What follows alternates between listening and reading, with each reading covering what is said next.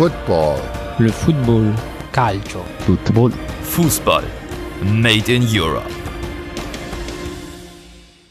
Hallo und herzlich willkommen bei Fußball Made in Europe. Genauso habt ihr es gerade in unserem zusammengeschusterten Intro gehört. Und ja, das sind wir, ein neuer Podcast, denn es gibt natürlich noch nicht genug Podcasts, denn wir machen mal was anderes. Wir schauen uns die Top 5 Ligen Europas an. Das sind die Bundesliga, die Serie A, die La Liga, die Premier League und natürlich auch noch die League R nicht zu vergessen. Und das möchten wir zweiwöchig machen und dann immer bestimmte Schwerpunkte beleuchten. Das heißt, wir schauen auf irgendein Thema, zum Beispiel Beispiel aus der La Liga und gehen dann da genauer drauf ein. Und vielleicht ist dann in einem Podcast die Bundesliga kein Thema und im nächsten haben wir da dann wieder einen Schwerpunkt zu einem gewissen Thema gesetzt.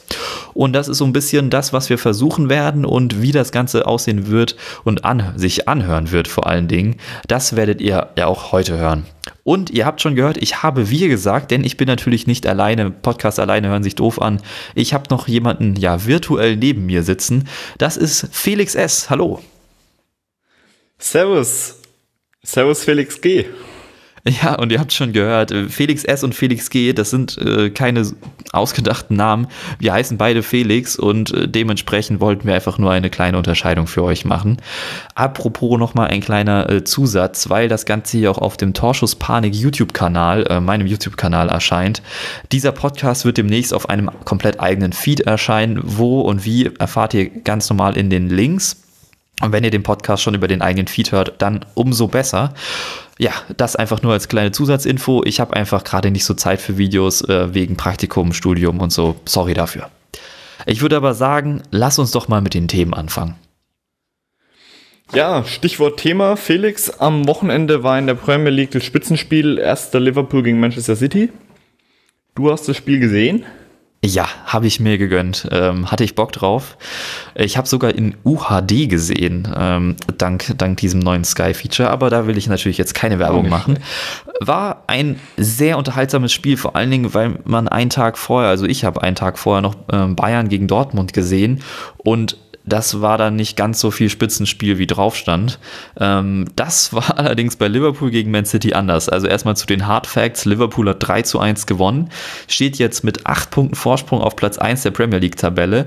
Und diese 8 Punkte Vorsprung sind nicht mal auf Manchester, Manchester City, denn die sind nicht Zweiter. Die sind, äh, ich glaube, Vierter. Da kann ich gleich mal nachschauen.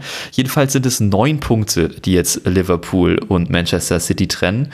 Und das ist ähm, nach zwölf Spieltagen ein größerer Abstand, als man erwartet hätte. Soweit lehne ich mich jetzt einfach mal aus dem Fenster. Ähm, aber ja. zum Spiel selbst, ja, ähm, hat Spaß gemacht auf jeden Fall. Ich war überrascht, ähm, dass es irgendwie doch das gleiche war wie in den letzten Jahren. Das hört sich jetzt vielleicht ein bisschen doof an, weil es sind natürlich die gleichen Trainer. Die Kader haben sich jetzt noch nicht so stark verändert, vor allen Dingen, wenn man auf die Startaufstellungen schaut.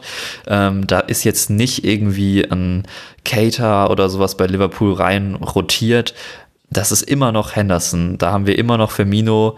Ähm, das sind erstmal soweit die gleichen. Bei City, ja, hast du halt Fernandinho in der Innenverteidigung gehabt, was auf jeden Fall ungewöhnlich war. Da haben sie Verletzungsprobleme, klar. Das hat man auch in, zu einem späteren Zeitpunkt gemerkt. Und Claudio Bravo im Tor natürlich, der Ederson ersetzt hat. Aber sonst ist das auch eine Mannschaft, die wir die letzten Jahre gesehen haben. Wir haben De Bruyne, wir haben Aguero, wir haben Walker. Wir haben ähm, Mondi, der jetzt endlich mal fit ist bei ihnen. Also ja, rein von den Mannschaftsaufstellungen her war das gar nicht so viel Neues und dementsprechend war es gefühlt spielerisch auch nicht so viel Neues. Es war halt beides wieder auf sehr, sehr hohem Niveau und dann hat man einfach diesen Clash zwischen Klopp und Guardiola, die diesen Powerfußball spielen lassen, beide mit 4-3-3, beide verdammt intensiv dieses super hohe Pressing auch von beiden Teams, mhm. was sich nur phasenweise unterscheidet und dann auch wirklich sehr interessant ist zu beobachten, wie ich finde. Ja, und dann canceln sie sich so teilweise aus, also irgendwie äh, macht hat nicht irgendwie einer die Überhand, sondern es sind immer nur so ganz kurze Phasen und das finde ich wirklich so beeindruckend, dass es wirklich diese sehr kurzen Phasen immer sind, in denen ein Team vielleicht gerade den Vorteil hat und dann ja, muss man sagen, wenn man sich jetzt zum Beispiel auch die Expected Goals anschaut, ist es am Ende eigentlich ein Unentschieden wahrscheinlich, aber in dem Spiel hatte einfach Liverpool die bessere Chancenverwertung. Und so doof es klingt, manchmal muss man es darauf runterbrechen. Auch wenn es natürlich noch mehr zu erzählen gibt. Das war jetzt aber erstmal relativ langer Monolog von mir. Äh, dazu nochmal, weil ich einfach schon dabei bin, auch noch ein bisschen Eigenwerbung, was Expected Goals sind. Falls ihr das nicht kennt, könnt ihr auf meinem YouTube-Kanal ein Video schauen. Sorry, Felix, das muss jetzt sein. Ähm, aber ich würde natürlich auch gerne nochmal deine Meinung hören, auch wenn du das Spiel nicht komplett gesehen hast. Ähm, ist dir denn irgendwas Besonderes aufgefallen? Fandest du ein Tor besonders schön oder ähm, was, was ist denn so dein Take zu dem Spiel? Ja, also bei schönen Toren lässt sich auf jeden Fall das 1-0 von Fabinho nennen. Der Strahl in der sechsten Minute war es, glaube ich. Mhm, das war ein schönes Ding. Und dann die beiden Kopfballtore von Salah und Manet waren auch sehenswert, vor allem sie sind nicht als die Kopfballmonster bekannt. Ja, ich weiß gar nicht, wann und, Mané das letzte Mal einen Kopfball gemacht hat. Aber ähm, ja, gar nicht mal so selten fällt mir gerade ein. Aber war auf jeden Fall schön gemacht. Ähm, und da haben wir natürlich mal wieder eine Stärke von Liverpool gesehen, die Flanken.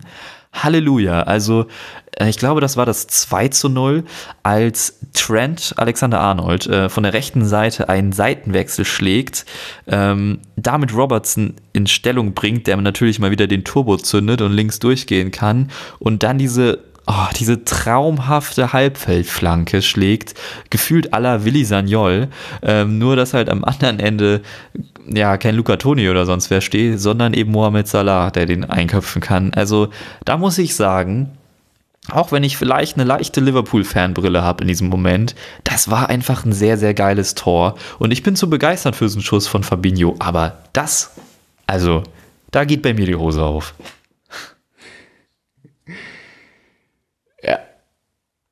Ja, Was aber auch muss auch mal sagen, ich, ich war ein bisschen enttäuscht von der Offensive von Man City. Gar nicht mal, dass sie nicht stark waren oder so. Sterling hat eigentlich schon ein gutes Spiel gemacht, muss man sagen.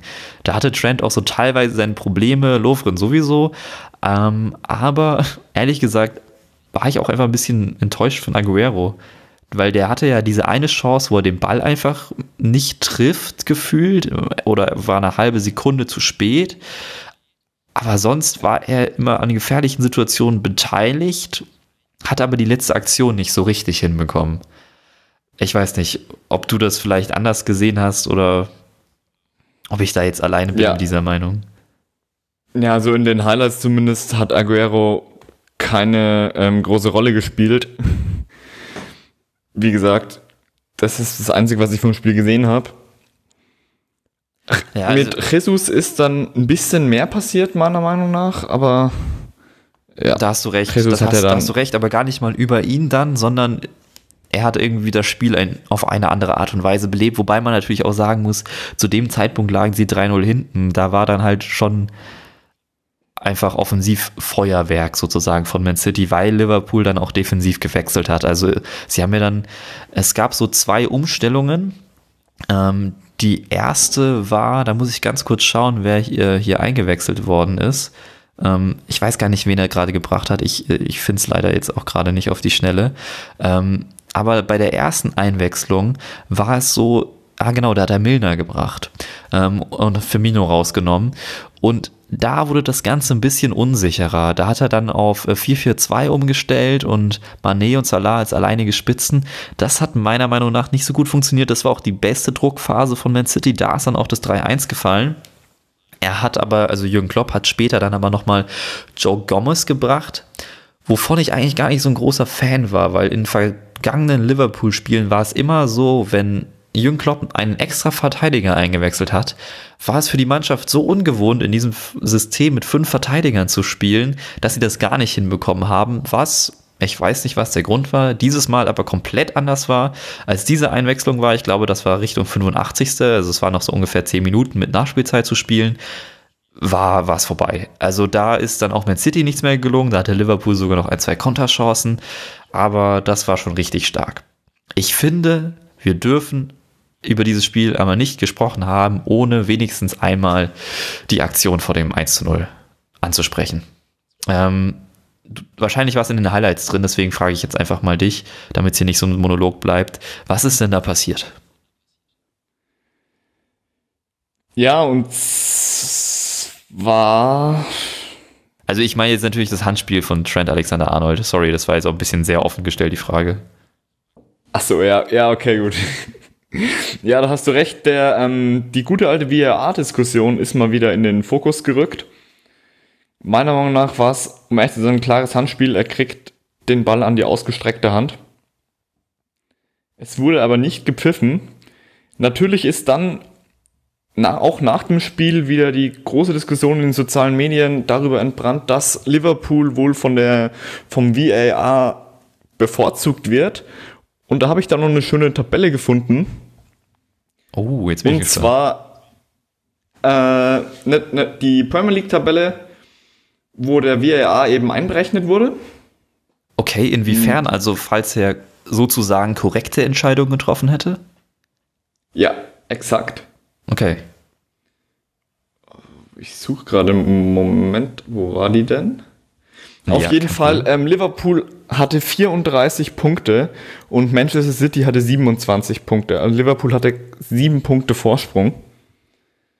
Okay, also Was, das wäre dann im ähm, Endeffekt hätte Man City zwei Punkte mehr als jetzt und Liverpool hätte immer noch genauso viele Punkte. Genau. Die Tabelle, finde ich, nimmt meiner Meinung nach den, ähm, den Stimmen wahnsinnig viel Wind aus den Segeln, die eben sagt, ja, Liverpool wird in der Saison laufend bevorteilt, was de facto nicht stimmt, wenn man sich Ja. mal die Punkte anschaut. Interessanter Punkt auf jeden Fall, aber ich finde, wir sollten noch mal über dieses Handspiel explizit sprechen, weil im Konter direkt nach diesem Handspiel ist ja dann das 1 zu 0 für Liverpool gefallen. Und ich, natürlich war es auch dann deswegen so eine große Situation. Es gab ja noch mal eine zweite Handspielsituation im Strafraum von Liverpool, die nicht geahndet wurde. Aber ich finde, da hat sich dann Pep Guardiola sehr aufgeregt. War für mich aber einfach kein Handspiel.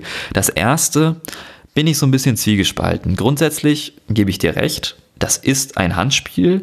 Allerdings war auf manchen Bildern so, ja, es wurde leider nie so richtig aufgelöst, so halb zu erkennen, dass die Hand von, ich glaube, Bernardo Silva war es, schon vorher am Ball war und dann an die Hand. Das macht es im Endeffekt nicht besser, weil dann haben wir ein Handspiel von Man City, was du abpfeifen musst, oder da kannst du dann auch nicht Vorteil laufen lassen, das ist irgendwie problematisch alles. Ich finde es eine schwierige Diskussion. Ich muss aber sagen, ich finde da jetzt auch nicht, ja, man darf da jetzt auch nicht, also meiner Meinung nach natürlich, es ist immer unserer Meinung nach, ähm, Liverpool hätte, glaube ich, auch ohne diese Entscheidung gewonnen. Das ist jetzt mal eine steile These, ich weiß. Es gab aber zum Beispiel im Spiel gegen Manchester United ähm, ein vermeintliches Foul an Divock Origi, wonach dann das Tor von Man United gefallen ist. Ähm, die Diskussion wurde ähnlich geführt wie die jetzt, ähm, nur weil Liverpool eben nicht verloren hat, nicht ganz so intensiv. Und ich finde, das ist dann auch oft so eine Ex-Post-Betrachtung. Ja, auch wäre das Tor da nicht gefallen, dann wäre es ja noch 0-0 gestanden und da hätten wir noch was machen können. Ich finde, wenn Liverpool drei Tore macht und vielleicht eins davon durch eine Fehlentscheidung und ja, Man City irgendwie dann nur durch eine ja, krasse Angriffswelle, die aufgrund eines 3-0-Rückstands, da kommen wir in so viele Hypothesen rein, dass sich die Diskussion für mich nicht erschließt und ja, dass der Videoschiedsrichter da in diesem Moment nicht eingegriffen hat. Ich glaube, das lag daran, weil der Schiedsrichter eigentlich relativ guten Blick auf die Situation hatte und es eben so für sich bewertet hat. Und in England sind die Regeln zum Eingreifen einfach noch etwas zurückgenommener als in Deutschland. So. Und Ja. ich würde damit dieses Thema jetzt auch erstmal abschließen und mal ein bisschen allgemeiner werden zur Premier League. Gibt es denn da was, wenn du so auf die Tabelle schaust, was dir auffällt, ähm, wo du ein, zwei Fragen zu hättest? Weil ich habe mich da ja ähm, etwas intensiver vorbereitet auf die Premier League. Ja, vor allem, wenn ich auf die Tabelle schaue, fallen mir zwei Sachen auf. Einerseits, warum steht Arsenal nicht auf dem angestammten vierten Platz? Und auf der anderen Seite, Leicester ist Zweiter. Das weckt so ein bisschen Erinnerungen an die Saison 15-16. Nur, dass jetzt Liverpool eben noch viel besser ist. Aber warum steht Leicester so weit oben? Und noch als Fun Fact, sie haben sogar aktuell mehr Punkte als damals. Das ist das eigentlich Spannende. Ähm, ja, es gibt ein paar Gründe, warum sie da oben stehen. Erstmal haben sie den zweitbesten Sturm der Liga, was natürlich, man muss so ein bisschen rausrechnen, dass sie eben 9 zu 0 gewonnen haben gegen Southampton. Wenn man das aber rausrechnet, dann kommt man einfach mit dem nächsten Argument, haben sie die beste Abwehr der Liga. Und das vor, jetzt kommt der nächste Kandidat, über den du, den du schon angesprochen hast, vor Sheffield United. Ähm, und dann hat man eigentlich auch schon seine Gründe, warum die beiden da oben stehen. Klar, ist noch ein bisschen differenzierter. Sheffield spielt einfachen Fußball, der sehr auf Defensive bedacht ist und einfach dieses relativ klassische, wir stehen hinten sehr dicht, wir setzen eklige, gute Konter, da haben sie mit äh, Lys Mousset, der vorher bei Bournemouth war, einen sehr guten Einkauf getätigt, der immer vorher in so einer Reservistenrolle war und jetzt als Stürmer aufblüht. Das machen sie schon echt gut. Sie haben aber halt in zwölf Spielen nur 13 Tore geschossen, aber auch nur neun gefangen. Also das ist wirklich Minimalisten-Fußball vom Feinsten aber er funktioniert. Wir haben es jetzt beim letzten Spieltag gesehen, da haben sie gegen Tottenham 1 zu 1 gespielt und wenn man ganz ehrlich ist, gerade in diesem Spiel wäre sogar ein Sieg drin gewesen für Sheffield und das bei Tottenham. Das funktioniert einfach, was sie machen und das ist eine eingeschworene Truppe. Ähm, ja, das soweit zu Sheffield. Das Spannendere finde ich fast Leicester. Und zwar ist dort Brandon Rogers, der vorher bei Celtic und davor bei Liverpool war, damals fast die Meisterschaft geholt hat. Ja, gerade Liverpool-Fans erinnern sich dann mit einem weinenden Auge natürlich dran an die Zeit unter Brandon Rogers, weil es dann doch etwas tragisch geendet ist. Aber jetzt ist er eben zurück bei Leicester und wir haben schon noch ein paar Leute aus dieser Meistersaison. Natürlich allen voran Jamie Vardy, der auch diese Saison wieder also richtig on fire ist. Ähm, hat, wenn ich das richtig im Kopf habe, neun Saisontore. Dann haben wir aber auch, und das ist jetzt eben ja so ein bisschen der Unterschied, wir haben echt einige neue und spannende Talente dabei. Wir haben, was ich beeindruckend finde, dass der immer noch spielt, nochmal zur Erfahrung zurück, Wes Morgan als Kapitän noch in der Innenverteidigung.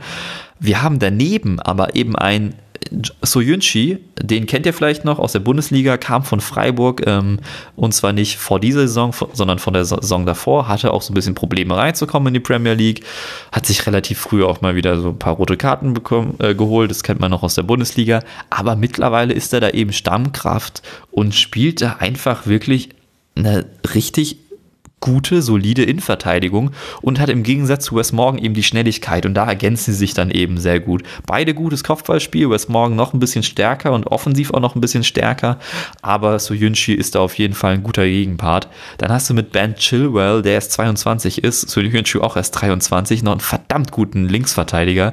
Der hat jetzt im England-Spiel gegen Montenegro in der ersten Halbzeit innerhalb von 10 Minuten drei Assists gegeben. Gut, nicht so starker Gegner, aber starker Verteidiger auf jeden Fall. Pereira ist noch da. Dann haben wir im Mittelfeld mit Ndidi einen wirklich sehr, sehr guten Sechser, der auch von vielen umgarnt wird. Eben frisch mit dabei Juri Tielemans, beziehungsweise frisch eingekauft. Der war schon letzte Saison an Leicester ausgeliehen und der mhm. hat jetzt so richtig seinen Durchbruch. Der wurde schon früh als großes Talent gehandelt, war bei Monaco und jetzt ist er eben der Mittelfeldlenker, ja, der er vielleicht, wenn er noch, noch viel besser wird, bei einem großen Verein auch mal sein kann, auch erst 22 Jahre alt. Dann hast du mit Dennis Brett oder Brett, ich weiß nicht ganz, wie man ihn ausspricht, von Sampdoria nochmal einen sehr guten zentralen Mittelfeldspieler. Hast mit Harvey Barnes, der erst 21 ist, ein super gutes englisches ja, Flügeltalent, hast mit James Madison, wie ich finde, einen der spannendsten Zehner, die es momentan gibt, auch erst 22 Jahre alt und der hat einen ganz, ganz feinen Fuß, hat auch richtig schöne Freistöße. Dann hast du ja, Neuzugang Ayose Perez, für den haben sie auch ordentlich gelöhnt, 33 Millionen Rekordablöse von Leicester. Ähm, der hat jetzt nochmal gar nicht so oft getroffen, hat dafür direkt einen Hattrick gemacht, das war gegen Southampton bei diesem berühmten 9 zu 0. Jamie Vardy ist Jamie Vardy und hast dann halt auch noch so Leute wie Demarai Gray auf der Bank, die du einfach mal reinwerfen kannst, die da nochmal Schnelligkeit mitbringen. Ja, und jetzt habe ich euch mal den ganzen Kader runtergebetet und den werdet ihr jetzt auch erstmal im Kopf haben. Und ich kann es euch nur empfehlen, schaut euch Spiele von denen an. Das ist einfach sehr, sehr attraktiver Fußball, wo gut verteidigt wird, wo Fußball gespielt wird. Also das ist nicht hinten reinspielen, das ist ein Ballbesitzspiel, das Brandon Rogers ja, kultiviert hat bei ihnen. Es ist nicht mehr der gleiche Fußball in der Meistersaison, dort war es noch sehr viel mehr auf Konter ausgelegt sondern er hat es auch geschafft, in einem Ballbesitzspiel eben die ganzen, die Schnelligkeit von einem Wadi auszunutzen. Und das ist die große Stärke, die Leicester momentan hat. Und dann gewinnen sie eben auch, ja, gegen eine Mannschaft wie Arsenal relativ souverän mit 2 zu 0. auch wenn die natürlich gerade nicht so stark sind, aber ja, man hat schon gegen Liverpool zum Beispiel gesehen, da hatten sie ein sehr gutes Spiel, haben dann auch unglücklich verloren, natürlich mit dem, äh, mit dem Gegentor in der 95. Aber das ist einfach eine grundsolide Mannschaft, die momentan einen Lauf hat und einen Manager, der alles rausholt aus diesem Team. Ja, so. Ich würde sagen, das war's zu Leicester, weil also mehr habe ich jetzt auch nicht. Ja, und mehr gibt's auch, finde ich, nicht zu sagen. Also wenn man sich die Aufstellung eben anguckt, das Mittelfeld mit Madison und Thielemanns setzt die Ideen von Brandon Rogers Stand jetzt super um. Das auf jeden Fall. Und ja, wie du, wie du gesagt hast, Jamie Vardy ist Jamie Vardy, der schießt da vorne alles momentan in Grund und Boden. Ja, Lässt, geiler Typ auf ja. jeden Fall. So, jetzt will ich aber ein bisschen was von dir hören, denn du hast dich über die Serie A informiert. Was geht denn da so ab? Was ist los in Italien? Ja, also wenn man mal auf die Tabelle guckt, fällt vor allem erst fallen zwei Sachen auf. Einerseits, oh Überraschung, Juve ist wieder Erster. Auf der anderen Seite, gedacht? ja, äh, Überraschung. Puh. Neapel. Momentan sind sie lediglich auf Rang 7. Überraschend, wenn man sich dann ein bisschen mit Neapel beschäftigt, ist es nicht mal so überraschend. Okay, was sonst noch auf jeden Fall. Gründe. Ja, oh, ähm, ich weiß nicht, ob ihr es mitbekommen habt. Der Streik bei Neapel von Spielerseite, Spielertrainerseite nach dem Rom-Spiel hat sehr hohe Wellen geschlagen. Hinzu kommen noch ein paar Verletzungsangelegenheiten, wie beispielsweise, um Namen zu nennen, dass der Transfer von Kostas Manolas, die Abwehr Kostas Manol äh, Manolas und Kulibali war ja, als Manolas kam, so gedacht als die Wand in der Serie A. Bis jetzt ist es eine Wand mit vielen Rissen und Toren, weil Manolas lediglich sieben Spiele gemacht hat, bis jetzt verletzungsbedingt und Kulibali seiner Form noch hinterherhinkt. Er ist nicht so fit im Kopf, beziehungsweise er wirkt ein bisschen behäbiger, um es mal so auszudrücken, als in den vergangenen Spielzeiten. Das stimmt auf jeden Fall. Das hat man ähm, in der Champions League gesehen. Da hat er einen Elfmeter gegen Salzburg verursacht. Der war, also den hätte man vielleicht in der letzten Saison nicht von ihm gesehen. Ja. Und auch generell wie du es gesagt hast, den Elver gegen Salzburg beispielsweise oder auch im Sprint, ich, im 1 gegen 1 in den Sprinten, er wirkt seltsamerweise nicht so frisch wie letztes Jahr. Oder aber es liegt nicht nur an, ähm, an Kulibali, das wäre jetzt nämlich vermessenes, auf die beiden runterzubrechen. Ein anderer Punkt ist auch, dass ähm, beispielsweise ein Lozano noch nicht die so einschlägt, wie man es von ihm erwartet hat. Er wird auch vielleicht ein, momentan ein bisschen außer Position gespielt, da ähm, Ancelotti viel hin und her switcht. Also er hat, Sari hat, war ja strikt bei seinem 4-3-3 mit seinen gefühlt maximal 13 Spielern. Und Ancelotti wechselt viel zwischen 4-3-3 und 4-4-2. Und im 4-4-2 ist eben neben Dries Mertens Lozano, die zweite Sturmspitze. Lozano war letztes Jahr bei PSW der Rechtsaußen, wurde, so sah es dann auch aus, als ähm, langfristiger Callejon-Ersatz für Rechtsaußen geholt. Wie gesagt, im Sturm zündet er noch nicht so ganz. Ja, das ist, ich sag mal, die, ähm, die spielerische Seite. Dann lass doch mal ein bisschen mehr über den Konflikt. Bevor du dazu, bevor du zum Streik übergehen willst, sorry, dass ich da nochmal so reingrätsche, aber du hast jetzt die Stürmerposition angesprochen und natürlich ist es eine Sache, dass bei Neapel kein richtiger Stürmer ist. Dries Mertens ist ja kein richtiger Stürmer, Insigne ist ja kein richtiger Stürmer, jetzt hast du Lozano, der in den Sturm gestellt wird, ist kein richtiger Stürmer, aber gefühlt ist das bei Neapel ja die letzten Jahre auch immer so gewesen und da hat es funktioniert. Jetzt frage ich mich natürlich, warum Arkadio Schmilik nicht spielt. Jetzt habe ich kurz mal nachgeschaut, der ist verletzt, klar, doof, dass er nicht spielt. Aber meinst du, dass so ein Mittelstürmer das Problem schon beheben würde? Oder fehlt da noch irgendwas? Naja, so ein richtiger Mittelsturmbrecher würde ich, wie ich den jetzt mal nennen würde, weiß ich nicht. Die letzten Jahre, wie, wie du bereits gesagt hast, die letzten Jahre ist Neapel damit eigentlich auch ganz gut gefahren. Vielleicht liegt es auch daran, dass ähm, auf dem Platz momentan so Leader fehlt. Wenn man sich, wenn man sich's anguckt, wer war die letzten Jahre der Lautsprecher auf dem Platz? Wer hat die Mannschaft mal wachgerüttelt etc.? Wer hat die Kommandos gegeben? Marek Hamschick. Der ist jetzt in China. Sein Nachfolger ist Lorenzo Insigne, wer Chapeau ein super Kicker ist, aber noch nicht so der lauteste, beziehungsweise er ist nicht die Führungsfigur auf dem Platz, die mit Hamschick nach China gegangen ist. Vielleicht kann man es auch ein bisschen aus der Perspektive betrachten. Okay. Ähm, Jetzt sehe ich gerade äh, bei Arkadio Schmielig, weil ich noch auf der Seite bin bei ihm, er hat in den sechs Spielen, die er diese Saison gemacht hat, von zwölf möglichen, hat er fünf Tore erzielt.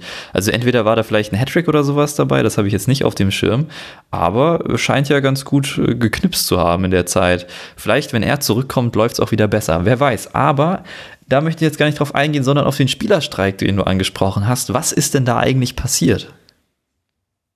Ja, also im Endeffekt war es so, Neapel hat, um vielleicht mal äh, ein bisschen weiter auszuholen, Neapel steckt momentan, wie, wie schon erwähnt, in einer sportlichen Krise. Die haben die in den letzten zehn Spielen haben sie lediglich eins gewonnen, sechs Unentschieden und eine Niederlage. Die Niederlage war vor gut zwei Wochen gegen Rom. In, nach dieser Niederlage, da, da hat Neapel auch echt schlecht gespielt, muss man dazu sagen gab es ein, oder hat der Präsident so eine Art Straftrainingslager angeordnet. Da ist die Mannschaft dann auch ähm, hin. Das ist so 40 Kilometer von Neapel war das. Und nach dem Spiel gegen Salzburg hat die Mannschaft sich geweigert, in dieses Trainingslager zurückzukehren. Ancelotti und sein Staff ist ins Trainingslager zurückgereist. Im Endeffekt hat so die Mannschaft gegen den Präsidenten gestellt. Genau, so könnte man den Streik in erstmal erklären, aber da gibt es ja dann noch ein bisschen mehr dazu. Okay, das finde ich jetzt aber schon interessant. Also der Präsident beraubt ein Trainingslager mitten während der Saison an. Das ist ja schon mal eine ungewöhnliche Sache. Ähm, jetzt wissen wir aber, dass die Laurentis natürlich ein sehr, ja, ein Präsident ist, der sehr gerne Dinge unter Kontrolle hat. Ähm, und anscheinend wollte er jetzt durch dieses Trainingslager da irgendwas machen. Jetzt war ja Ancelotti wohl da, wenn ich das richtig verstanden habe. Korrigiere mich, wenn das falsch ist. Ja, das stimmt. Ancelotti war da. Ancelotti steht auch momentan so ein bisschen, so ein bisschen zwischen den Stühlen. Wir alle kennen Ancelotti als einen Gentleman. Er hat, er möchte bewusst keinen Streit mit, keinen Ärger mit De Laurentiis provozieren. Was auch ja, irgendwo gut, verständlich ist, ist weil wenn man. Gefahr, klar. Genau, weil dann zeigt er an seinem eigenen Stuhl. Auf der anderen Seite hat er eben nun das Problem, die Kabine zu verlieren. Wenn er sich dann gegen das Team stellt, dementsprechend steht er momentan so ein bisschen da und weiß nicht ganz genau, was er machen soll. Beziehungsweise vielleicht weiß er das, nur wir wissen es nicht. Das ist eben der Anschein. Aber das finde ich ja schon beeindruckend, dass so jemand wie Ancelotti, klar, bei Bayern ist er gescheitert, aber davor war er doch bei wirklich großen Vereinen und konnte mit Stars und so weiter. Und jetzt läuft's nicht, dann braucht der Präsident ein Trainingslager an und Ancelotti kann nicht so richtig der einen Seite irgendwie die Meinung geigen und der anderen auch nicht. Ähm, dass selbst so jemand wie Ancelotti die Situation nicht handeln kann, das überrascht mich dann schon. Also jetzt einfach nur mal aus, aus meiner Sicht, ohne jetzt alle Details zu kennen, die kennt wahrscheinlich niemand, wirkt es ja eigentlich so, als würde der Präsident da so ein bisschen das torpedieren, was ja, Ancelotti machen will, nämlich ganz normal eine Mannschaft führen. Ja, auf jeden Fall, da kann ich, kann ich dir nur ähm, zustimmen, dass der, der Grund des Übels, wie gesagt, an einem gewissen Proze äh, Anteil wahrscheinlich auch wirklich an die Laurentis auszumachen ist.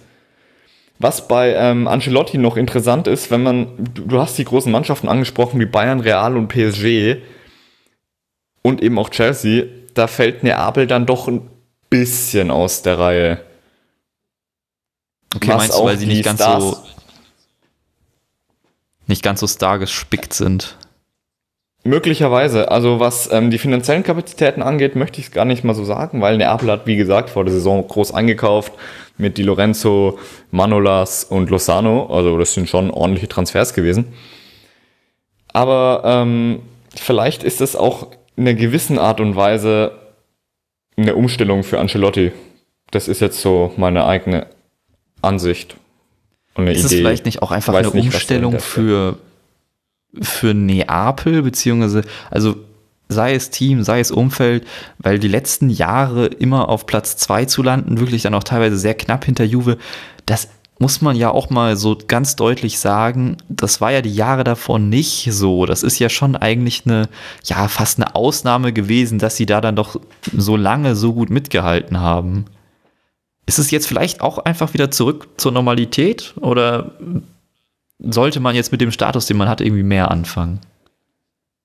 Ja, also mit dem Status, den man momentan hat, Rang 7 muss man auf jeden Fall mehr anfangen. Allein schon aus finanziellen Gründen muss man Platz 4 erreichen, die Champions League Quali. Sonst ähm, kriegt man auf jeden Fall finanzielle Probleme. Das Startgeld fällt dann weg, um es einfach mal so zu betrachten. Mhm. Aber es ist auch, wie gesagt, echt interessant, dass Neapel wie gesagt, letztes Jahr war Neapel Zweiter, aber dass Neapel jetzt auf einmal Siebter ist, ist, ne, wie, ist selbst das ist eine Platzierung, die für die letzten Jahre schon absolut ungewöhnlich ist. Gut, da, müssen wir, glaube ich, nicht drüber diskutieren. Siebter ist den natürlich auch nicht würdig. Aber so ein vierter Platz wäre ja ganz schön. Aber wenn ich jetzt die Tabelle aufrufe, sehe ich da irgendwie einen Verein, der da, glaube ich, nicht so richtig hingehört, oder? Mit Cagliari Calcio. Ja. Ja, wenn du mich vor der Saison gefragt hättest, hättest du nicht auf dem vierten Platz, hätte ich dir wahrscheinlich sowas gesagt wie Rom oder Atalanta. Gut, die sind jetzt auf dem fünften. Stichwort kurz noch zu Atalanta. Ja, überraschend, dass die jeden halten konnten, wie Papu Gomez, Duvan Zapata. Atalanta hat den stärksten Sturm der Liga. Die haben sich da wieder auf den fünften Platz gebombt, kann man fast sagen. Das am Rande nochmal, um auf Cagliari zu kommen, ja, ähm, Cagliari ist im Endeffekt so die für viele Spieler die zweite Chance. Das prominenteste Beispiel ist wahrscheinlich mit weitem Abstand Rajan Angolan, welcher momentan so wieder so ein bisschen aufblüht. Also ich weiß nicht, wer es von euch mitbekommen hat. Da gab es dann auch ordentlich Stunk, als er bei Inter gegangen ist, hat dann gesagt, ja, er möchte beweisen, dass er, ähm, dass Inter es bereut oder dass Inter einen Fehler gemacht hat, ähm, ihn gehen zu lassen. Ich glaube, wortwörtlich hat er verwendet, ich möchte Inter beweisen, dass sie einen Fehler gemacht haben. Er ist er dann auch aus der ähm, belgischen Nationalmannschaft rausgeflogen oder wurde seitdem nicht mehr nominiert. Und Nainggolan erlebt jetzt, wie gesagt, seinen zweiten Frühling. Er hat in acht Spielen zwei Tore, vier Vorlagen genießt im Offensivspiel von Caleri alle Freiheiten. Wer auch noch interessant zu nennen ist oder in die Kategorie zweiter Frühling einzuordnen ist, wahrscheinlich aus der Bundesliga dem einen oder anderen bekannt. Ragnar Klavan, welcher schon 2018 von Liverpool gekommen ist. Gut, nicht in der Bundesliga, davor war Klavan bei Augsburg. Mhm. Und dann auf jeden Fall eine weitere wahnsinnig wichtige Stütze ist Robin Olsson, welcher noch letztes Jahr weiß nicht, wer es von euch mitbekommen hat, mit dem schönen IKEA-Post auf Twitter angekündigt wurde. ja, die AS, also das, die, der Twitter-Account von der AS Rom ist aber auch wirklich herrlich. Das ist wirklich richtig schön, sich da mal durchzuklicken. Auf jeden Fall Robin Olson, bester Tor oder Torwart der besten Abwehr der Serie A. Er ist auch statistisch gesehen einfach ähm, der beste Torwart der Liga erhält im Schnitt 2,5 Schüsse innerhalb des 16ers. Äh, Verzeihung, äh, Cagliari, zweitbeste Defensive der Liga.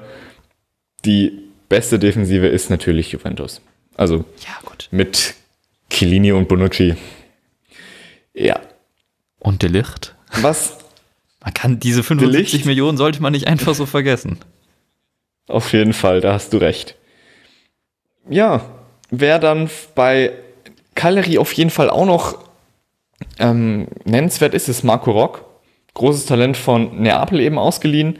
Und Giovanni Simeone, ja, der Name ist richtig, das ist der Sohn von Atletico-Trainer, welcher am Wochenende sogar gegen seinen Ex-Club Florenz traf. Schön mit der Hacke, also die Highlights kann ich auch nur jedem empfehlen. Ist der denn festgewechselt von Florenz? Weil der war doch da eigentlich auch eine Stammkraft. Ich glaube, er ist ausgeliehen, aber da bin ich mir gerade exakt nicht 100 pro sicher. Okay. Ah, doch, du hast recht, er ist ausgeliehen. Und was bei Cagliari, wenn man die komplette Saison betrachtet, einfach wahnsinnig auffällig ist, die haben seit zehn Spielen nicht mehr verloren. Es sind zehn Spiele ungeschlagen, die letzte Niederlage gegen Inter. Inter steht auf Platz zwei, die haben sich zusammen mit Juve so ein bisschen abgesetzt. Cagliari hat seitdem sieben Siege und drei Unentschieden. Was also die ersten für sie mehr als beachtlich ist. Ab. Auf jeden Fall. Und ähm, mit das 5 zu 2 gegen Florenz kann ich auch noch jedem empfehlen. Verrücktes Spiel. Florenz auch ist vielleicht dem einen oder anderen diese Saison ein bisschen mehr ein Begriff. Klar, weil Kevin Prince Boateng, na, auch, aber in erster Linie wegen Franck Ribéry, welcher ja auch sogar letztens zum Spieler des Monats September gewählt wurde. Was heißt letztens? Das ist schon ein bisschen länger her, aber ja, ich möchte nur sagen, dass glaube, im Spiel danach erstmal eine rote Karte abgeholt hat. Ja, genau. Das, also ja, okay. Ich hab ab den Preis, ich lege jetzt mal die Füße hoch. um es mal ein bisschen überspitzt auszudrücken. Nee, aber ja, ist auf jeden Fall auch schön, dass vielleicht der, ähm, der Fokus dieser Saison in der Serie A nicht nur wie immer auf Juve liegt, sondern da auch mal auch klar auf ähm, Florenz geguckt wird und auch auf Atalanta wegen Robin Gosens, wer ja sich jetzt auch in letzter Zeit ein bisschen mehr in den Fokus der deutschen Medien gespielt hat. Mhm. Wer ihn nicht kennt, wurde mit 18 angetrunken bei einem Spiel entdeckt, wie er selbst mal der Freundin gesagt hat, finde ich ganz witzig, dass er sein wahrscheinlich bestes Spiel besoffen gemacht hat. Also Grüße an die Kreisliga. Und ähm, danach ja über die Niederlande ist er dann eben bei Atalanta gelandet. Ja, wer das Interview mit Robin Gosens nicht kennt, dem kann ich es nur an der Elf Freunde ans Herz legen. Super sympathischer Typ. Ja, kann ich, äh, kann ich so nur weitergeben. Aber ich muss mal, eine Frage habe ich zu Cagliari noch. Jetzt waren die wichtigen Spieler, die sie haben, alle ausgeliehen. Versuchen die da gerade irgendwie mit, äh, mit Ach und Krach irgendwie international zu spielen, um dann nächstes Jahr vielleicht jemanden zu verpflichten? Weil natürlich dieses Ausgeleihe, Hin- und Hergeleihe ist in Italien so vertreten wie in keinem anderen Land. Aber ich finde es dann doch schon krass, dass wirklich die Leistungsträger, jetzt mal klar waren ausgenommen, alle nur geliehen sind. Das ist wirklich außergewöhnlich. Das ist auch für mich super interessant, weil wenn man sich anguckt, wie gesagt, die Laie ist absolut nur kurzfristig. Und ähm, es sieht für mich so aus, dass Kyrie jetzt vielleicht so ein bisschen den Erfolg mitnehmen will. Die Idee, dass sie dann mit dem Geld im nächsten Jahr investieren wollen, ist gut. Weiß nicht, was die sich in Sizilien dabei denken. Aber ähm, es zeigt vielleicht auch, dass Cagliari diese Saison ein bisschen über ihren Möglichkeiten spielt. Was bei okay. Nainggolan vor allem noch zu erwähnen ist, er ist ja, ich weiß nicht, wer es von euch weiß, Cagliari, ähm, er hatte ja, er, er wurde fußballerisch bei Cagliari groß, ist ja dann 2014 von Cagliari zu Rom, von Rom äh, zu AS Rom und von der Roma dann zu Inter und von Inter jetzt dann eben wieder zurück. Es wirkt auf mich so, dass Nainggolan wieder die Freiheiten hat, die er braucht. Wir wissen ja alle, er ist jetzt nicht gerade so der einfachste Spielertyp für den Trainer. Kommt gern mal früh um vier mit ordentlich Pegel nach Hause, ist Kettenraucher angeblich auch. Er braucht die Freiheiten. Bei Cagliari bekommt er sie, auch momentan im Spiel, nutzt es halt vollkommen aus. Er zahlt super zurück. Inwiefern diese Laie dann am Saisonende weitergeht oder auch mit Robin Olsen, das kann momentan niemand sagen und dementsprechend weiß ich nicht, wie nachhaltig Cagliari jetzt dort oben steht. Nochmal zu deinem ähm, Satz, dass sie aktuell überperformen. Den kann ich auf jeden Fall bestätigen. Ich habe gerade mal bei Understat in die Expected Points Tabelle geschaut. Das ist ein Modell, äh, bei dem anhand der Expected Goals die Spiele gewertet werden und dann die Punkte äh, in Punkte umgerechnet werden, wie halt die Spiele ausgegangen wären. Und das ist so, dass Spitzenmannschaften oft überperformen. Also, dass sie echt mehr Punkte haben, als sie nach den Expected Goals haben hätten sollen. Einfach weil sie qualitativ gute Spieler haben, die das eben erfüllen. Jetzt ist es so, dass Cagliari aber so krass überperformt wie kein anderes Team. Sie sollten nämlich laut diesem Modell 9,85 Punkte weniger haben, nur mal zum Vergleich. Bei Inter zum Beispiel sind das 5,3 Punkte, die sie weniger haben äh, hätten sollen. Und das ist, äh, die sind schon wirklich eines der besten Teams. Die sind übrigens laut dieser Expected Points Tabelle, wären sie auch auf 1 vor Juve. Cagliari wäre nur auf Platz 13 anstatt auf Platz 4. Ähm, ja, also das vielleicht, um mal die paar Cagliari-Ultras der eine, der hier zuhört, um ihn mal wieder auf, die auf den Boden der Tatsachen zu holen, das wird wahrscheinlich nicht mehr so lange so weitergehen. Ja, aber solange Cagliari da oben mit dabei ist, ist es mal echt schön zu sehen, dass da eine andere Mannschaft außer die üblichen Verdächtigen mit dabei steht. Blick auf die üblichen Verdächtigen lässt auch AC, den AC Milan suchen. Die stehen momentan nur auf Platz 14. Da wurde Gattuso-Nachfolger Giampaolo nach 110 Tagen gefeuert. Momentan übernimmt Pioli. Milan hat am Wochenende gegen Juve recht lange sogar eine gute Figur gegeben. Aber da geht auch momentan viel nicht so, wie es sollte. Also allein Platz 14 bestätigt es ja. Mit okay. einer Defensive, die auch. Ja, genau. Dann würde das ich diese so Überleitung, die du gerade gemacht hast, äh, würde ich mir einfach mal klauen mit dem, ähm, ist doch ganz schön, dass nicht immer die üblichen Verdächtigen da oben stehen und einfach mal selbst überleiten zu meinem nächsten Thema. Ähm, Borussia Mönchengladbach. Der Tabellenführer ähm, in Deutschland vor Vereinen wie Bayern, Dortmund, Leipzig und äh, wie sie auch alle heißen. Ja, es ist doch mal schön, dass da ein anderer Tabellenführer ist als die Bayern, die die letzten sieben Meisterschaften geholt haben es ist ganz angenehm. Ähm, ja. ja. und was ist das Erfolgsgeheimnis? Das ist die Frage, das die ich mich. Ja. Das ist die Frage, die sich Fußball Deutschland stellt. Sagst, die stelle ich mir. Das ist doch, das ist, genauso muss es sein. Ja. Ich habe auch letztens gelesen, ich, ich glaube, das erste Mal, ähm, weiß nicht, ob du das sicher weißt, seit mindestens sieben Jahren, dass beim Topspiel Bayern-Dortmund, was ja letzte Woche war, dass es äh, lediglich ein Verfolgerduell ist. Also keiner der beiden war auf Platz 1. Das ist absolut richtig. Ähm, und ich habe da noch so ein paar ganz nette Statistiken. Ähm, ich will euch die jetzt nicht einfach so von Latz knallen, aber wir müssen das doch auch einfach mal so ein bisschen zelebrieren, dass da, dass da was anderes passiert an der Spitze und dass vielleicht eine kleine, kleine Funken Chance da ist, dass am Ende eben nicht die Bayern ganz oben stehen. Nichts gegen Bayern-Fans. Ich bin einfach kein Fan von Eintönigkeit. So, jetzt aber zu den Fakten äh, von Borussia. Und zwar, die Borussia Mönchengladbach ist seit dem siebten Spieltag auf Platz 1 und länger haben sie sich zuletzt 1976, 1977 an der Spitze gehalten und in dieser Saison sind sie auch Meister geworden. Ich möchte ja jetzt hier nicht drauf beschwören, aber kann man ja mal so, so stehen lassen. In den vergangenen acht Bundesligaspielen haben sie nur eins verloren, das war gegen Dortmund.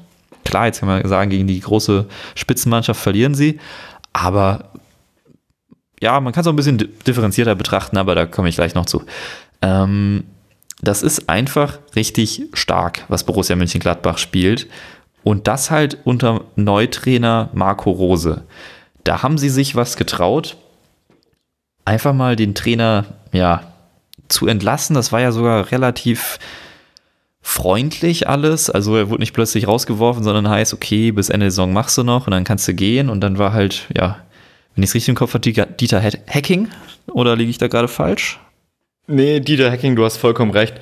Ich habe das so mitbekommen, dass Max Eberl dann auch recht klar kommuniziert hat, ja, wir würden gern was anderes, was frischeres. Wir wollen den Umbruch ein bisschen auch einfach mit einem anderen Trainer, der auch ein offensiveres oder frischeres Konzept hat, vorantreiben. Ja, und dann kam Marco Rose aus Salzburg. Ja, den Jürgen Klopp übrigens als den gehyptesten Coach von allen bezeichnet hat. Ähm, das ist auf jeden Fall mal eine Ansage von, wenn die von Jürgen Klopp kommt, dann kann man da schon was drauf halten. Man muss auch mal sagen, Gladbach, die spielen geilen Fußball. Also ich habe jetzt das Spiel am Wochenende gegen Bremen, das 3 zu 1 komplett gesehen. Und auch wenn das 3 zu 1 vielleicht ein wenig deutlich war, ähm, Gladbach spielt einfach schönen Offensivfußball mit Ballbesitz, mit intensivem Pressing und ja, dann eben den Neueinkäufen, die halt auch wirklich verdammt gut zünden. Also können wir mal bitte einfach mal festhalten, was für ein geiler Kicker Markus Thüram ist? Oh ja. Der ist irgendwie Kämpfer und alles in allem ein da vorne. Der erinnert mich irgendwie so ein bisschen an Ivica Olic. Uh, okay. Interessanter Vergleich. Ja, weil, also nur vom, äh, viel vom Kämpferischen, auf der anderen Seite ist schon ein bisschen technischer beschlagen als der Kroate. Muss man sozusagen. nee, ähm, wer mir auch bei Gladbach sehr gut gefällt, ist Stefan Leiner, Rechtsverteidiger. Wurde von Rose mitgebracht aus Salzburg. Und der ist so ein bisschen der Unsung Hero, oder? Das auf jeden Fall. Stefan Leiner hat ähm, sehr, sehr wenig Minuten oder gar keine verpasst, wenn ich das richtig im Kopf habe. Da kann ich sehr gerne mal nebenbei nachschauen. Ich finde es aber nicht gut, dass du da über Tyram einfach so rübergegangen bist, weil der Junge hat ähm, nämlich in, in den Spielen bisher fünf Tore und vier Vorlagen gemacht. Der ist man hat so jemanden wie Alassane Plea letzte Saison geholt, hat gedacht, der ist die Erlösung, endlich mal ein richtiger Stürmer für Gladbach. Dann haben sie jetzt diese Saison auch noch Breel Embolo geholt, der jetzt natürlich mal wieder verletzt ist, leider, so wie es oft bei ihm ist, aber der ja, der irgendwie in einer ganz neuen Rolle, er wurde dann plötzlich auf der 10 eingesetzt und dann wird das aber auch wieder umgestellt, dann ist Tyram in der Sturmspitze, dann zieht er nach außen. Das ist in der Offensive einfach alles so, wie sagt man heutzutage so schön, so fluide. Das macht einfach richtig Spaß anzuschauen. Und ich habe auch schon den Begriff der Büffelherde, der mit Frankfurt letzte Saison in Verbindung gebracht wird, mit Gladbach diese Saison gehört. Und ja, so unpassend finde ich den gar nicht. Stefan Leiner hat übrigens äh, nur ein Spiel verpasst. Das, äh, das natürlich noch zur Info. Hat ein Tor erzielt und bisher zwei Vorlagen. Er hat 97 ähm, oh, er hat noch kein Spiel verpasst. Äh, tut mir leid, es waren erst elf Spiele in der Bundesliga. Ich war noch ähm, bei der Serie A. Er hat 97% Spielminuten, also er wurde vielleicht mal spät ausgewechselt oder sowas. Ähm, guter Mann auf jeden Fall. Konnte auch seinen Marktwert gut steigern. Und ja, also die Außenverteidiger bei Gladbach, das ist ja auch interessant, da haben sie sich eben nicht nur mit Stefan Leiner verstärkt, sondern auch mit Rami Benzebaini, der vorher bei Start Renn war und so eine Zwischenrolle gespielt hat. Ähm, er war dort eigentlich Innenverteidiger, öfter auch mal Linksverteidiger. Jetzt wurde er hier bei Gladbach auch schon in der Dreierkette mal eingesetzt oder eben als Linksverteidiger. Hat sich jetzt eine sehr, sehr dumme gelb-rote Karte geholt gegen Bremen.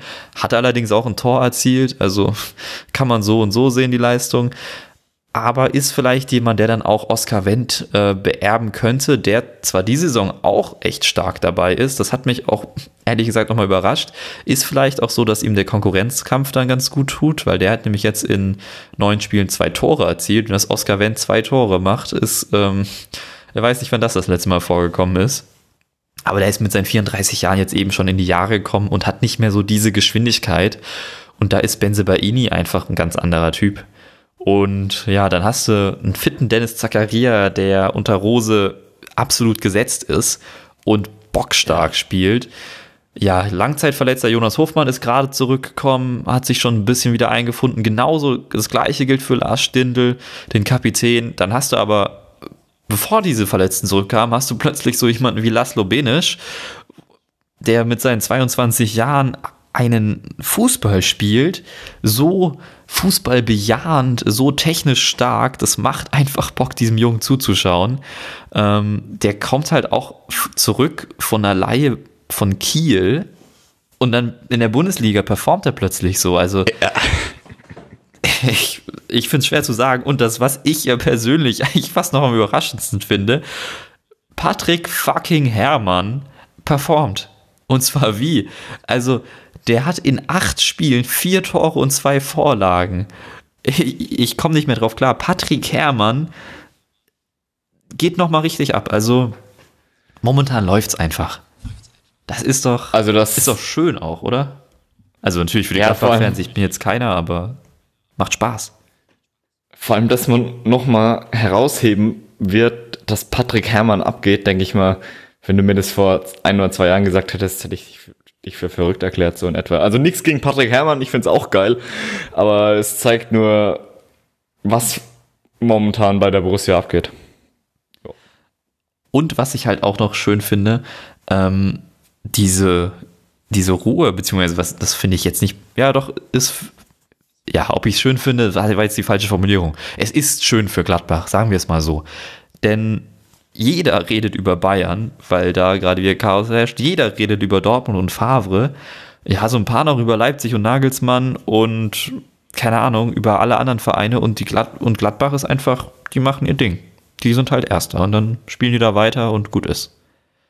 Die haben jetzt ein sehr schweres Restprogramm äh, bis zum Ende der Hinrunde, aber ich finde, das, das sieht auf jeden Fall ganz gut aus, wobei man auch sagen muss, dass sie in der letzten Zeit auch schon immer starke Hinrunden hatten. Ähm, ja, letztes Jahr oder nee, vor einem Jahr gab es sogar unter Hacking 33 Punkte bis zum Winter. Und ja, dann war aber die Rückrunde auch umso schwächer.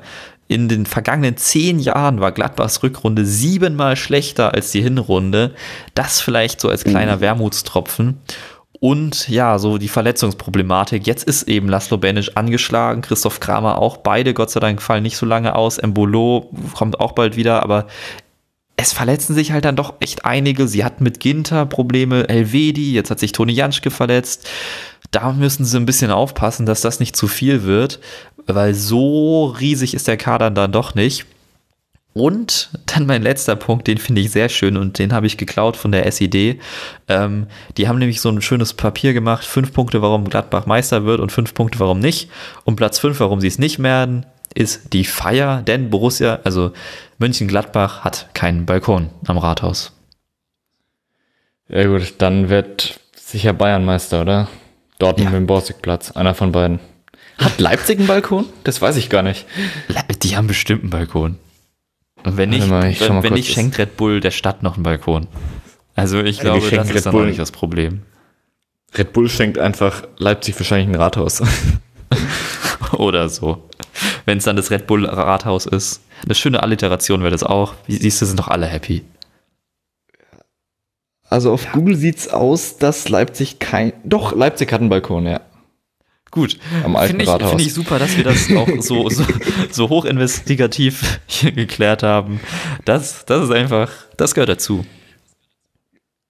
So, aber ich, also, ich finde es einfach nicht so super, die ganze Zeit Monologe zu halten. Deswegen stelle ich lieber Fragen. Und zwar an dich. Ja.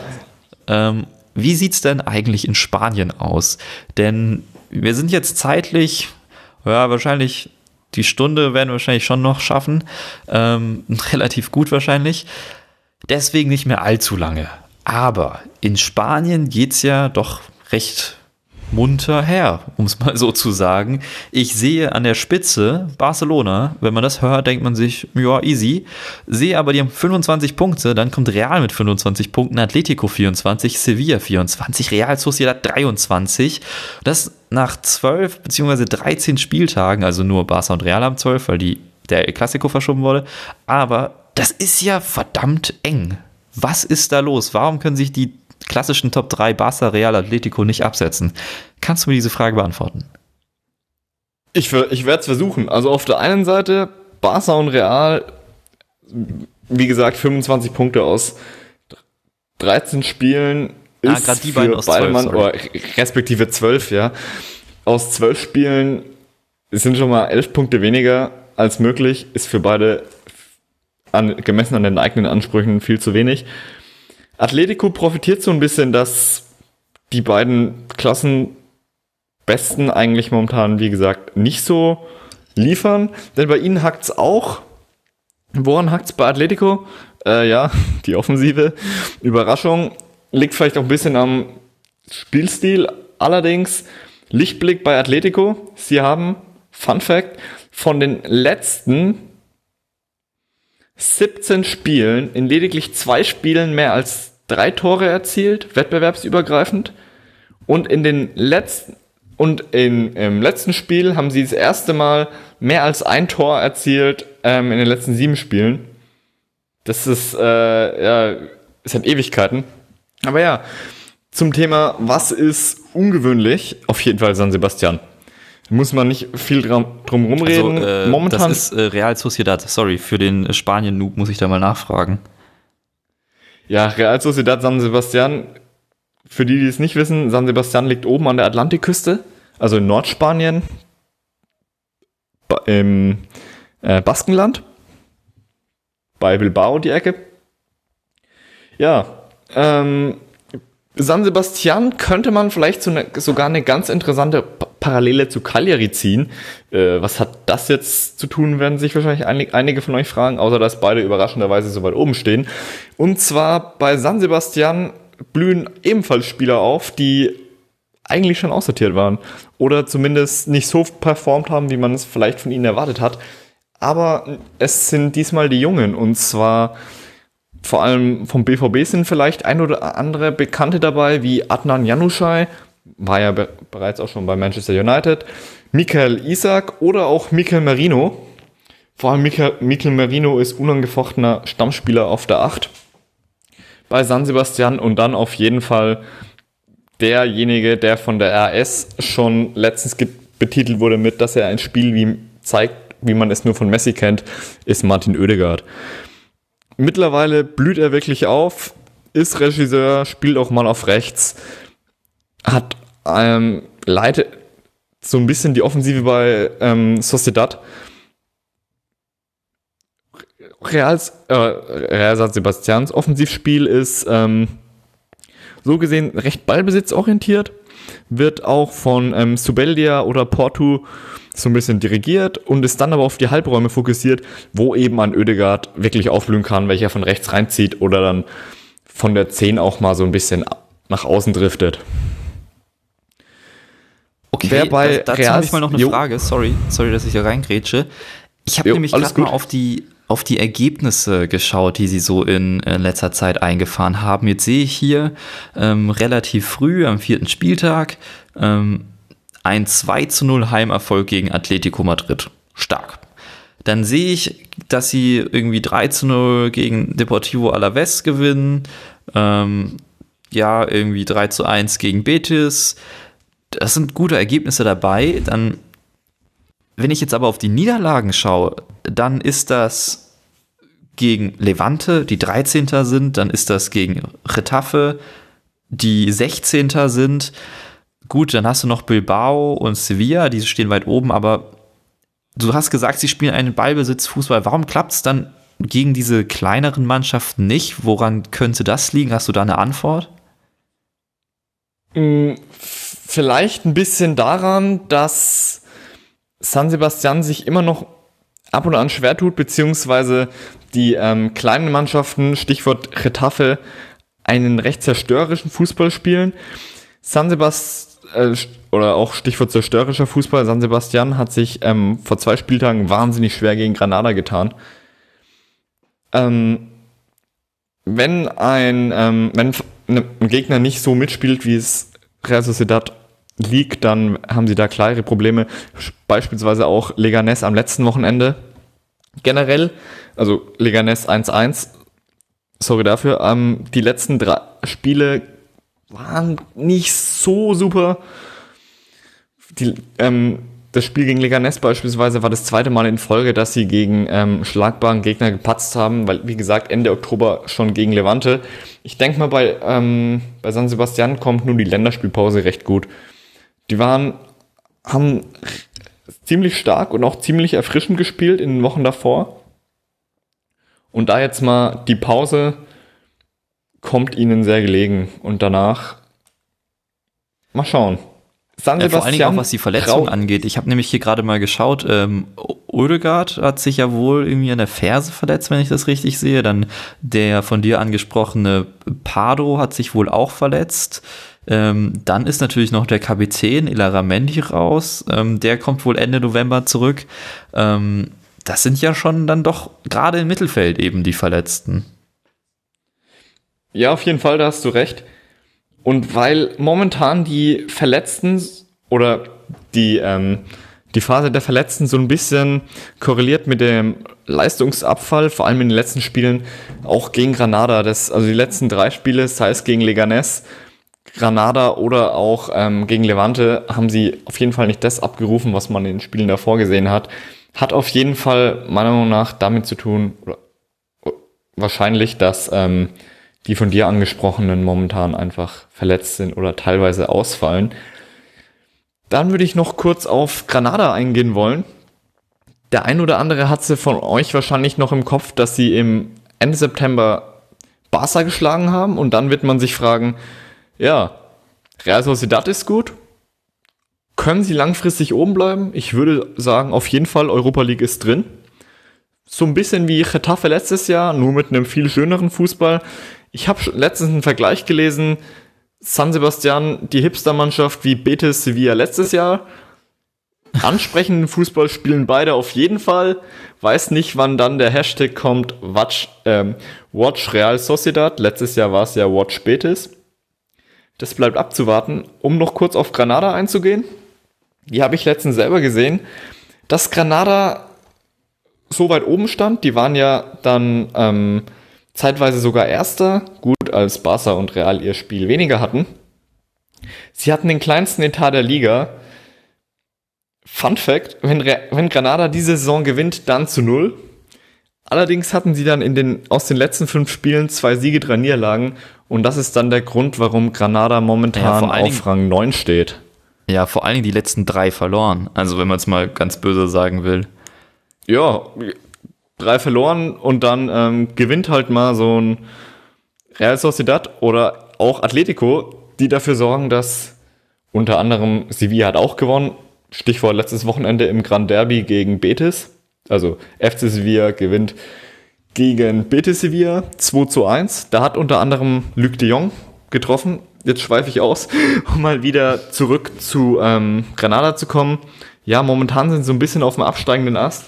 Sie wurden kurz äh, ähm, mit, es wurde die Frage gestellt, kann Granada das Leicester von vor drei Jahren sein?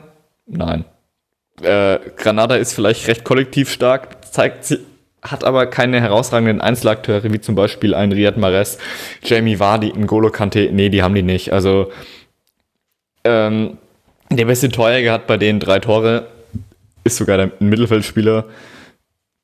Granada steht generell sehr, sehr tief. Also gegen Osasuna, was ich gesehen habe, Granada hatte gerade mal sechs Torschüsse und hat sich dann nach dem 1-0 einfach hinten eingebunkert. Vor der, vor der Abwehr stehen nochmal zwei Sechser, die einfach nur darauf aus sind, den Riegel vorzuschieben.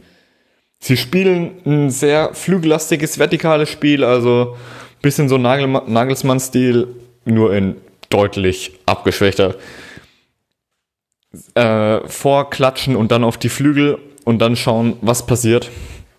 Aber ich denke mal, dass das, was mit Granada im Herbst abging, man im weiteren Verlauf der Saison, man wird sie nicht mehr da umsehen meiner Meinung Aber dann ist doch schön, dass wir sie hier beleuchtet haben.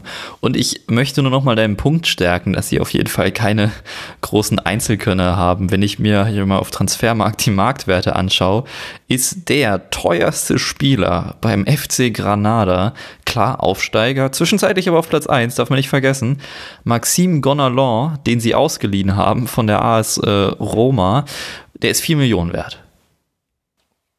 Das ja. finde ich krass. Vor allem Granada hat halt Aufsteiger, halt auch das kleinste Budget der Liga mit 33 Millionen. Da wird nicht viel gehen. Vor allem, wenn halt dann um die Plätze in Europa ein Valencia mitspielt, gut. Oder auch Sevilla, der FC. Das sind andere Hausnummern.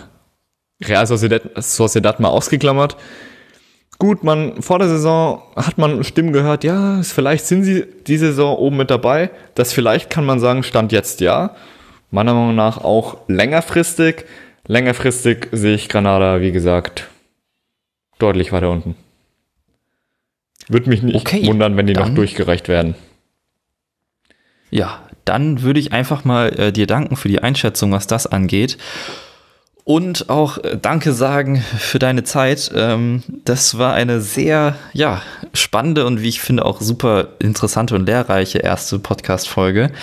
Natürlich gab es noch ein paar Problemchen, die gibt es immer bei einer ersten Folge. Ich hoffe, da könnt ihr uns nachsehen, wenn ihr dann bis hierhin durchgehalten habt. Ähm, auch danke an euch, dass ihr zugehört habt. Und dann würde mich auch mal sehr interessieren, welchen Ansatz ihr dann besser findet, weil man muss ja schon sagen, ohne dass es jetzt gewollt war, haben wir beide so ein bisschen einen unterschiedlichen Ansatz gewählt. Man muss es auch gar nicht so gegenüberstellen, dass jetzt der eine wirklich besser ist, sondern es ist einfach nur, was euch denn besser gefällt. Ich fand es nämlich super spannend, bei Felix immer zu hören, was denn so in der Liga ist. Ist es jetzt Granada, ist es irgendwie Real Sociedad oder was ist eigentlich mit Sevilla? Oder ob es wie bei mir halt ist, ja gut, Leicester, Liverpool, Gladbach, so diese Einzelbetrachtung von Vereinen. Ich weiß gar nicht, ob dir das jetzt auch so aufgefallen ist, aber mir ist es jetzt so ein bisschen, ja, aufgefallen eben. Ja, stimmt. Jetzt, wo du sagst, schon. Genau. Und ich wollte es ja, einfach mal hier so offen thematisieren auch, weil mich interessiert, was euch denn besser gefällt. Ob Felix das nächste Mal mir eine 20-minütige PowerPoint-Präsentation über Sevilla vorbereiten darf oder ob er doch dann über die ganze Liga machen darf. Also, ähm, würde mich einfach interessieren. Ähm, und wie gesagt, vielen Dank fürs Zuhören. Wir hören uns so ungefähr in zwei Wochen wieder. Genauen Termin gibt es noch nicht, ähm, aber bis dahin gibt es bestimmt spannende Geschichten wieder zu erzählen. Ja, dann übersteht alle die Länderspielpause. Wir schaffen das gemeinsam, da müssen wir auch durch. Und ja, dann wünsche ich euch einen schönen Morgen, Mittag, Abend, wann auch immer ihr uns hört. Und bis zum nächsten Mal. Ja, bis zum nächsten Ball, ist auch schön, aber bis zum nächsten Mal bei Fußball Made in Europe. Ciao.